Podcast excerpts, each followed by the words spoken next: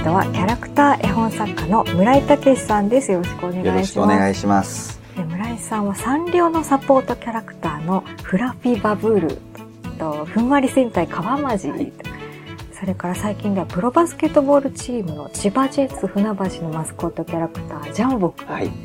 あと3人制プロバスケットボールチーム東京ダイムのワニのデザインも手そうですね掛けてはいるんですね。はい。結構皆さんあ知ってるとか見たことあるなんて方いらっしゃるかもしれないですけどねこのやっぱあの B リーグのやっぱ千葉ジェイさんのこのジャンボ君っていうのは結構あのファンの方も多いらしくて、多いので、あの見たことあるっていう方いらっしゃるかもしれないですね。今回その村井さんがイラストのお仕事を始めたきっかけだったり、はい絵本作家さんとしての活動をはい。あの始めた経緯なんかを伺っていきたいと思うんですけれども、子供の頃から絵を描くのがすごく好きだっていうことだったんですけど、そうですね。はい。あの、父もやっぱりそういった芸術の仕事をしてたので、やっぱりもう小さい頃から、まあ、絵を描くっていうのは、まあまあ、多分ね、ちっちゃい子供は多分みんなそうかもわかんないんですけど、特に僕の場合は、まあ、画材も含めて、うん。まあ、いろんなものをこう目に触れる機会があったので、抵抗はなかったかもしれない。まあ、自然にこう絵を描くっていう世界に入ったのかもしれないですね。うん。えー。もうお父様の影響で画材とかも家にそうですね。か？もうその時はその、まあ油絵ではなかったですけど、アクリルの絵の具。まあ、へーちょそうですあの、アクリルで絵を描く人ってそん、すんごい多いわけではなかったんですけど、うんまあ、そういった画像、画材がたくさんあったりとか、あと紙があったりとか、色鉛筆があったりとかっていうのがあったので、まあそういうのをまあ子供のおもちゃみたいな感じで遊んでましたね。どんな絵描いてたんですか？まあ、これもあの、その父はもう、道家をテーマに、まあ、絵を描いてたんですけれども、まあ、それを見よう見まねで。はいまあな、なんか、今もあの、あの、実家に行くと、なんか学に飾ってありますけど、あ、村井さんの絵がですか？当時の絵が。当時の絵が。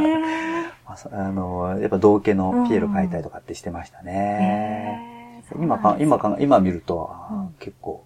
うまいなと思う。思いますけどね、自由に描いてましたね。ね。だからなんか今、家でね、描くとこうクレヨンではみ出ちゃいけないからってうんうんうんうんうんなかなか絵でうん、あの家で描かせなかか描かない場合もああるらしいんですけど、うん。まあそういう制限がなかったので、うんあの、本当に自由にやらせてもらいましたね。そこから、こう、学生生活は、そう、そう、専門学校なんですけれども、まあ、あの、文化学院って、はいもうちょっと、あの、亡くなってしまったんですけど、そこで、えー、油絵をやったりとかうん、基本的なところをそこで勉強しましたね。だからまあ、あの小さい頃まあそういうふうに書いてたもんですから、まあ、自然とそういう世界に行くのかな、とかあ、、っていうのはずっともう思ってましたね。ね。で、まあ、大体ね、あの、将来何になるのっていうふうに、大人の人が言うときに、まあ、イラストレーターとか、そのふうに答えたと思いますうんあ。思ってたんですね。思ってますね。はい。それがまあだんだんこう、大人になりつれて、そう少しずつ現実味になっていくのがまあ、えー絵を描く勉強、専門学校入った、うん文化学部に入ったっていうのがまあ、本格的なスタートになりますね。え。ーまあでもそれでもやっぱりね、上手い人がいっぱいいたので、かなりへこたれたりとかしましたけど、そうなんですね。えうんへー。はいう、ん絵本の世界っていうのは、そこからどうやってえそうですね。絵本もそうなんですよ。絵本、今は絵本をまあ創作で書いてはいるんですけど、その時はまだ全然絵本作家とかっていうことは全然考えてなかったですね。うんただ、あの、小さい頃からやっぱり、あの、父とか母とかが、こう、絵本とか、やっぱりこう、買い与えてくれたっていうのが、まあ潜在的にこう、まあ絵本が好きだっていう風になったのかもしれないです。でも、もう全然でも、あの、絵本作家とか全然考えてなかったです、ね。あそうなんですねまあ第一、画風がその時はうん絵本にはちょっと向いてないような、かなりこう、ダークな絵を描いてたので、ねえ、なんかさっきえーおっしゃってましたよね。そうなんですよもう本当にモノクロの、そうなんです。感じの絵をずっとペン画ですね。うんうんうん。でも本当にあの、イラストレーターで好きですのは、あの、昔ピアオっていう、あの、絵で描いてた及川さはいんとかが好きだったので、本当に点描とうか、ん大きい紙に点でずっと絵を描くとか、うんそういう、だけど、爽やかではない。いや、全然爽やかじゃない絵描いてましたへね。えどこからそんな爽やかにいや、もうそれからもう本当に、学生時代もそんな感じですよねう。ん。で、その後は学校を卒業して、うんまあなかなかその、まあこの世代は大体就職氷河期っていうのにぶち当たってたので、就職どこにもできず、うんえーで、まあ、父の仕事をお手伝いしたりとかしてたんですけれども、まあ、そこからまあ、サラリーマンをやって、で、30代で独立してう、ん。で、それでもまだですよね。まだまだこうなんですね。で、35の時に、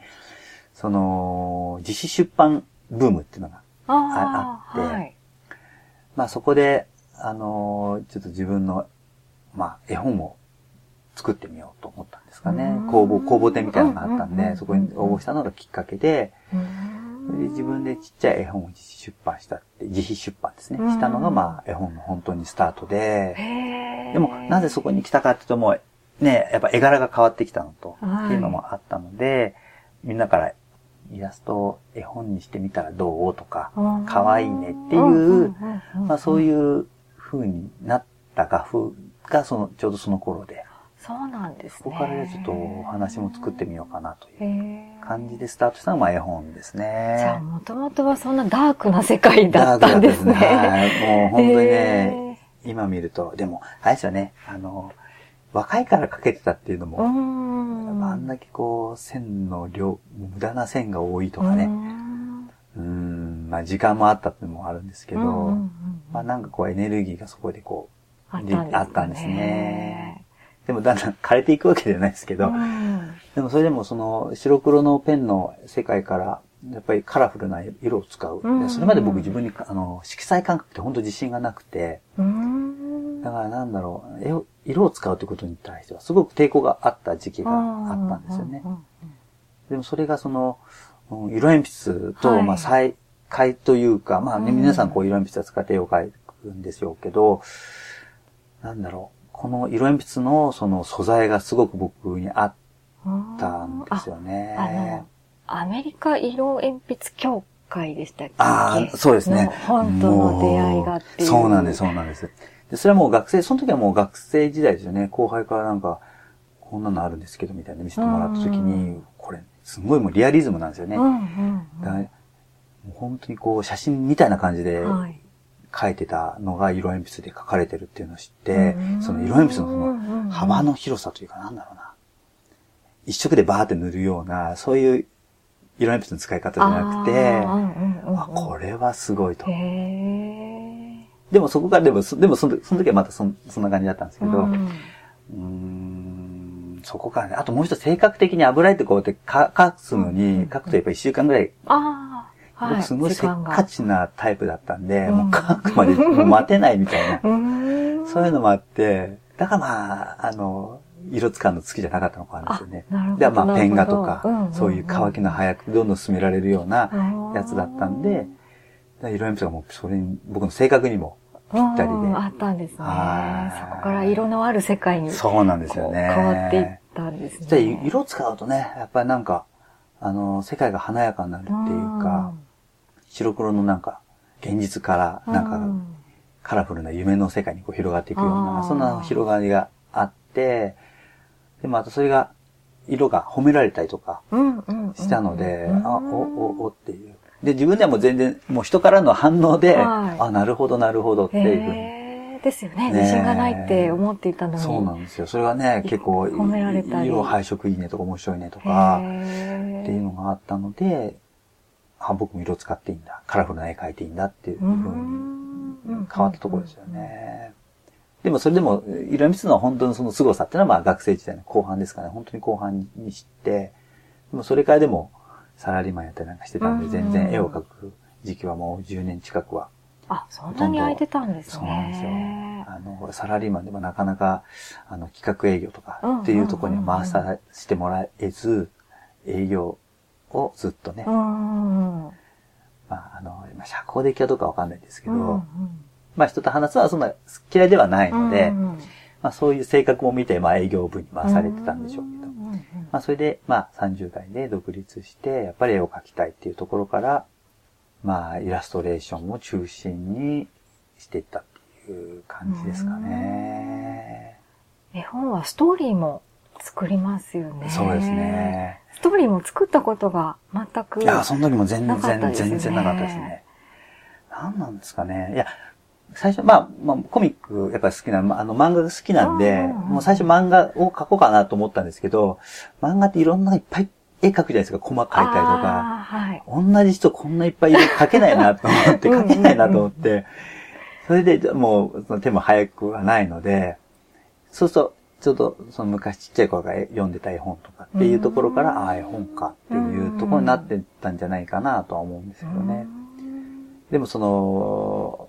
意外とこう、すんなり入れた感じですね、絵本の世界っていうのは。子供の頃はどんな絵本を読んでたとか覚えてますか？そうですね。まあちょっとね、今日はあの、僕のアトリエで収録ということであれなんですけど、はい、まあいろんな、まあ昔読んでた絵本とかこういうところにあるんですけど、はい。なんかお父様の影響で外国の絵本なんかも。あ、そうですね。はい。あったっていうことですね。でもやっぱりまあ日本語が好きだったんで、外国の絵はね、あのすごくやっぱり綺麗な。まあ多分僕の絵柄からすると多分そういう絵を見て、まああの、影響をすごく受けてるとは思います。はい。僕が読んでたのはこのゴミ太郎さんですとかね、本当にこう大好きで、あとは、あとね、この100万回生きた猫のね、佐野洋子さんとか、あと、中江義雄さんとかですね、そう、あと、加古聡さんとかね、そういう人の、絵本を読んだりとかしてましたね。ストーリーはどんな風に思い浮かぶんですか？うんまずあの、えまあ、絵本なので、まあ、ちっちゃい子から読んでたね、絵本もそうなんですけど、もう何回も読めるじゃないですか。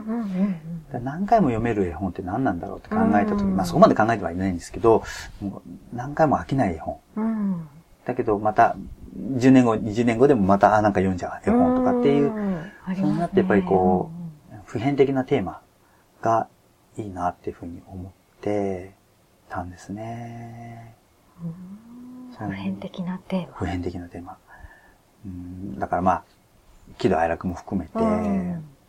あの人間にまあ必要な思いだとかっていうのが、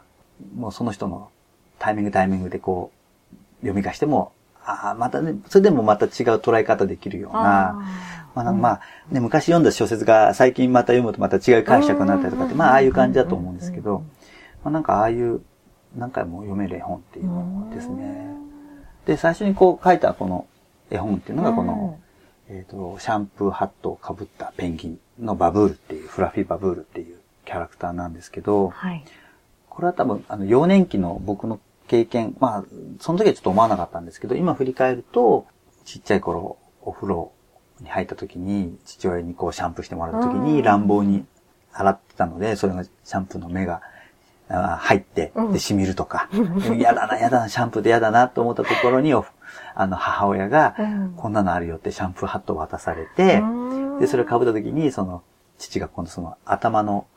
泡のついた髪の毛でこういろんなウルトラマンとかですね、なんかいろんなことこう、遊んで、遊んで、遊んでて、まあ実際その時はもう自分で、あの、見えないんですけど、そこがなんかこう、イマジネーションがこう、があって、泡って面白いな。そういうなんか、イマジネーションの形に何度かこうできるようなのが、泡なんじゃないかなと思ったんでしょうね。で、こういうキャラクターがまあ自然とできて、で、そのお話も、想像と想像、クリエイトとイマジネーションっていう二つのテーマを、まあこれも普遍的なテーマだと思うんですけど、まあ絵本なんでね、わかりやすい感じで、まあできたらいいなという感じでスタートしたのが最初の絵本ですね。じゃあ、ご自身の、村さんご自身の子供の頃のイメージとかから生まれてるんですね。なんでこのシャンプーハット被ってんですかっていう質問を受けたときに、あ、そういうことあったなっていうので、あの、思い出したエピソードなんですけど、なんかもう、自分からこう、やっぱ経験から出てきたキャラクターなんでしょうね。バブルの頃の、この、なんていうんでしょう、タッチは、もっとその、色鉛筆を使った柔らかいタッチで、今は結構そのグラフィックというか、うん、はっきりした感じの、ええそうですね。になってますけど、やっぱりそういうふうに変わっていたきっかけとかって何かあるんですか？そうですね、あの、あの、やっぱ最初言った色鉛筆からは、こうすごいな、自分の好きだなっていう画材で描いたのが、まあ最初のバブルで、うん、まあ、細長の色鉛筆描いたんですけど、これがあの、このキャラクターがひょんなことに、まあ、あの、共通の、あの、サンドイッチ屋さん、大観山にあるサンドイッチ屋さんで、うん、えー、産業の今も亡くなってしまったんですけど、えー、辻の副副社長が、うん、そこのサンドイッチ屋さんの常連さんで、うん、で、そこでご紹介いただいて、絵本の原画展をそのサンドイッチ屋さんでやってたんですよね。はい。で、その時に、ちょっと奥さんが、ちょっとこのね、可愛いんじゃない？このペンギンみたいな感感じで、お話を直接僕の電話いただいて、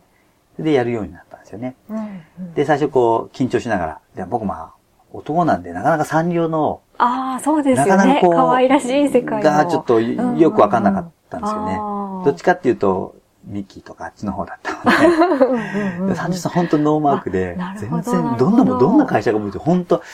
へいや、ー今本当考えたらよく無知ですげえなと思うんですけど、そうか。テロッと言って、はい来ましたみたいな感じで言って、で、その時に、あの、今、キティの3代目のデザイナーの山口優子さんはいから、あの、まあ、その時に作品を見てもらって、うんでもね、キャラクターはね、正面なのよって言われて。正面はい。その時、僕、大体その、絵本の、まあ、ストーリーもそうだったんで、ちょっとまあ、ずっと横顔が多かったんですよね。で、その、ああ、正面か。正面ちょっと描いてみます、みたいな。はい。で、その時やっぱりね、まあ一つのキャラクターじゃダメよ。それに友達がいたりなんとかして、こういう世界観がなきゃダメよって言われて、ああ、なるほど、キャラクターそういうもんなのかな、なんて思って。じゃあわかりました。じゃあちょっと、でもそれもね、あの、大きい会社なんで、まあそれだけで終わりなのかなと思って、うんうんうんうんありがとうございます。つって、帰ったら、まあ今担当者から電話があって、村井さんちょっとなんか、正面とか、そういうの、いつできますかっていうふうにあって。お友達とか できたバージョンはいつできますかみたいな。そう、コンプリートバージョンいつ来ますかかみたいな感じだったんで、ええあ、本当やるのかなと思っへて、ー。あ、じゃあ来週やりますみたいな。感じで、じゃあ来週もできますみたいな感じで。本気だったんだみたいな。本気だったんだみたいな感じへで、ー。来週持ってきますみたいな感じで、もうそれででもキャラクターも増やし、ああの、関係者も全部作って、設定も作って、一週間後持ってって、で、その時に、やっぱ線は太,、うん。太い方がいいわよとか、まあ細かいちょっとそのアドバイスをいただいてたんで、その時からデジタルに落とし込んだというか、うんやっぱキャラクターっていうのは、その、商品っていうのもほとんどデジタルで展開していくので、なかなか手書きっていうのはちょっと、ななかなか難しいんじゃないかっていう時だったので、ああ、じゃあこれを、でもね、で、で、やっぱ産業世界っていうとやっぱちょっとコロッとしたようなキャラクターが二頭身とか三頭身とかあるので、まあそれにちょっと準じて、うん。まあこの中に入っても違和感ないようなスタイルにしようっていう感じで作ったのが、まあ、こっちのそうですよね、こっちですよね。はい、バブルなんであこのデザイなんですねは全然変わりましたねい。。そうこのなんです。そうなんです。まあ、初期、まあ手書きと初期ですよね。でも最初このスタイルをね、やっぱ変えるのに、やっぱねこんなに変わっちゃっていいのみたいにななったんですーけど、うんでもキャラクターってやっぱりね、時代ともにこう、フォルム変わったりとかっていうのはもうどのキャラクターでもあるのでで、りますねはい。まあこれはこれでまた珍しがってもらえる。ね、そんな時期にね、そんな、なればいいななんて思って。はそうなんですね意外とその辺はなんか、あまりこう、こだわりをぐっとこう、もう強く持たずに、こう、柔軟にね、対応できたなとは思うんですけどじゃあ、ねバ。ブルってもともとこういうキャラクターとしての商品化とか全く考えられてないところからのスタートで、はい。本当に偶然の出会いから、そうなんですよね。サンリオさんとご縁があって、だから、要するに、あの、外部のそのオリジナルのキャラクターをサンリオさんがサポートするっていうのはもう本当にないことで、多分今後ないんじゃないですかうね。んそのちょっと珍しい感じで、そうですね。ええいろんな感じでお世話になってはいるんですけど、へえそうなんですね。そんなご縁があるんですね。偶然ですね。そうね。そこからですよね。そのキャラクタービジネスっていうのが、うんうん